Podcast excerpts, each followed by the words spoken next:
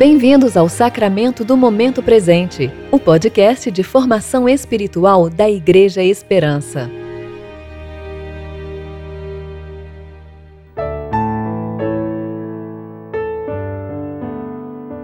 Hoje é 15 de junho de 2020, tempo de reflexão do segundo domingo após Pentecostes.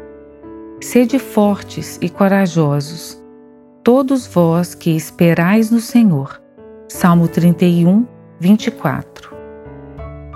Sou Alessandra Carvalho e vou ler com vocês Gênesis 23, 1 a 19.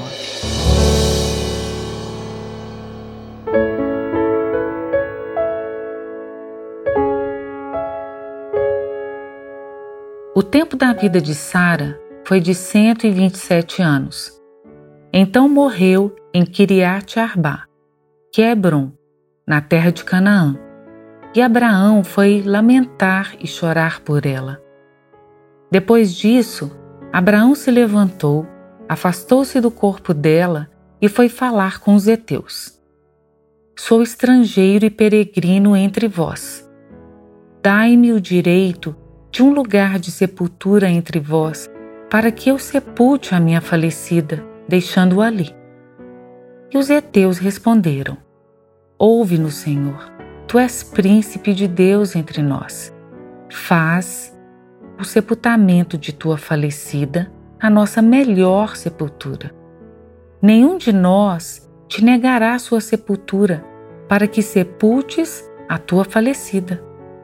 Então Abraão se levantou, inclinando-se diante dos heteus, o povo da terra, disse-lhes: se concordais que eu sepulte a minha falecida, deixando-a aqui, ouve-me e intercedei por mim junto a Efron, filho de Zoar, para que me conceda a caverna de Macpela, que ele possui na extremidade do seu campo, que me seja concedida pelo devido preço, como propriedade de sepultura no meio de vós.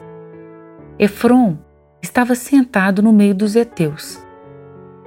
Então, ouvido pelos heteus, isto é, por todos os que entravam pela porta da cidade, Efron o heteu respondeu a Abraão: Não, meu senhor, ouve-me. Concedo-te o campo e também a caverna que nela está. Na presença dos filhos do meu povo, eu a concedo a ti. Faz o sepultamento de tua falecida. Então Abraão se inclinou diante do povo da terra e falou a Efron, ouvido pelo povo da terra: Se estás de acordo, peço-te que me ouças. Pagarei o preço do campo, recebe-o de mim e sepultarei ali a minha falecida. Respondeu Efron a Abraão: Meu senhor, ouve-me. O terreno vale 400 ciclos de prata. O que é isso entre mim e ti? Portanto, faze o sepultamento da tua falecida. Abraão ouviu a Efron e pesou-lhe a prata, de que este havia falado diante dos ouvidos dos heteus, quatrocentos ciclos de prata, moeda corrente entre os mercadores.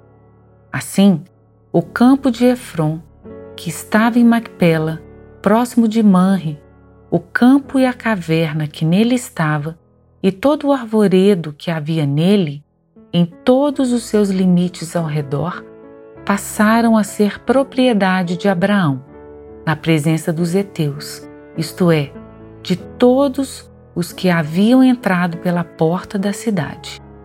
Depois disso, Abraão sepultou sua mulher Sara na caverna do campo de Macpela, próximo de Manre, que é Hebron, na terra de Canaã. A história do patriarca Abraão é muito bonita, mas certamente foi muito difícil. Abraão, chamado nas Escrituras de amigo de Deus e também de o pai da fé, trilhou uma longa jornada para aprender a caminhar e cooperar com Deus. Abraão era um homem sem terra, um nômade e sem filhos, pois sua mulher era estéril. Sua jornada começou com uma promessa divina de que ele teria uma grande descendência, através da qual todas as famílias da terra seriam abençoadas, e também uma terra em que seus filhos possuiriam para sempre. Em Gênesis 23, nos é contada a história da morte de Sara. É uma história tocante e dolorida. Logo antes, no capítulo 22, Moisés relata o episódio em Moriá, quando Deus provou Abraão pedindo a ele que sacrificasse seu filho Isaque, o filho de quem viria a descendência abençoada de Abraão. Agora, no capítulo 23, Abraão precisa enterrar a sua amada esposa e não há lugar para fazê-lo. Então Abraão precisa comprar um pequeno pedaço de terra para ter ao menos o direito de sepultá-la. Em dois capítulos, dois testes. Ele será pai de muitas nações e herdará Canaã, mas no momento tem apenas um filho que entregou na fé e um pequeno lote com um jazigo. Não devemos nos desesperar se vemos poucos sinais da bênção divina. Devemos andar por fé e não por vista. Essa é uma verdade ensinada por todas as Escrituras. Atravessando o deserto, a noite escura e o túmulo, encontramos a luz da ressurreição.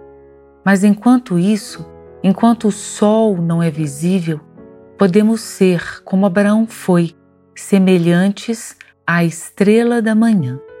Provas vivas de que a promessa de Deus é digna de confiança, e assim seremos também chamados de amigos de Deus.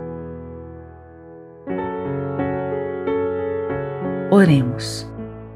Senhor Deus, Pai eterno, Fomos criados pelo teu poder e redimidos pelo teu amor. Fortalece-nos e guia-nos pelo teu Espírito, para que nos entreguemos a ti e uns aos outros em amor e serviço. Por Jesus Cristo, nosso Senhor. Amém.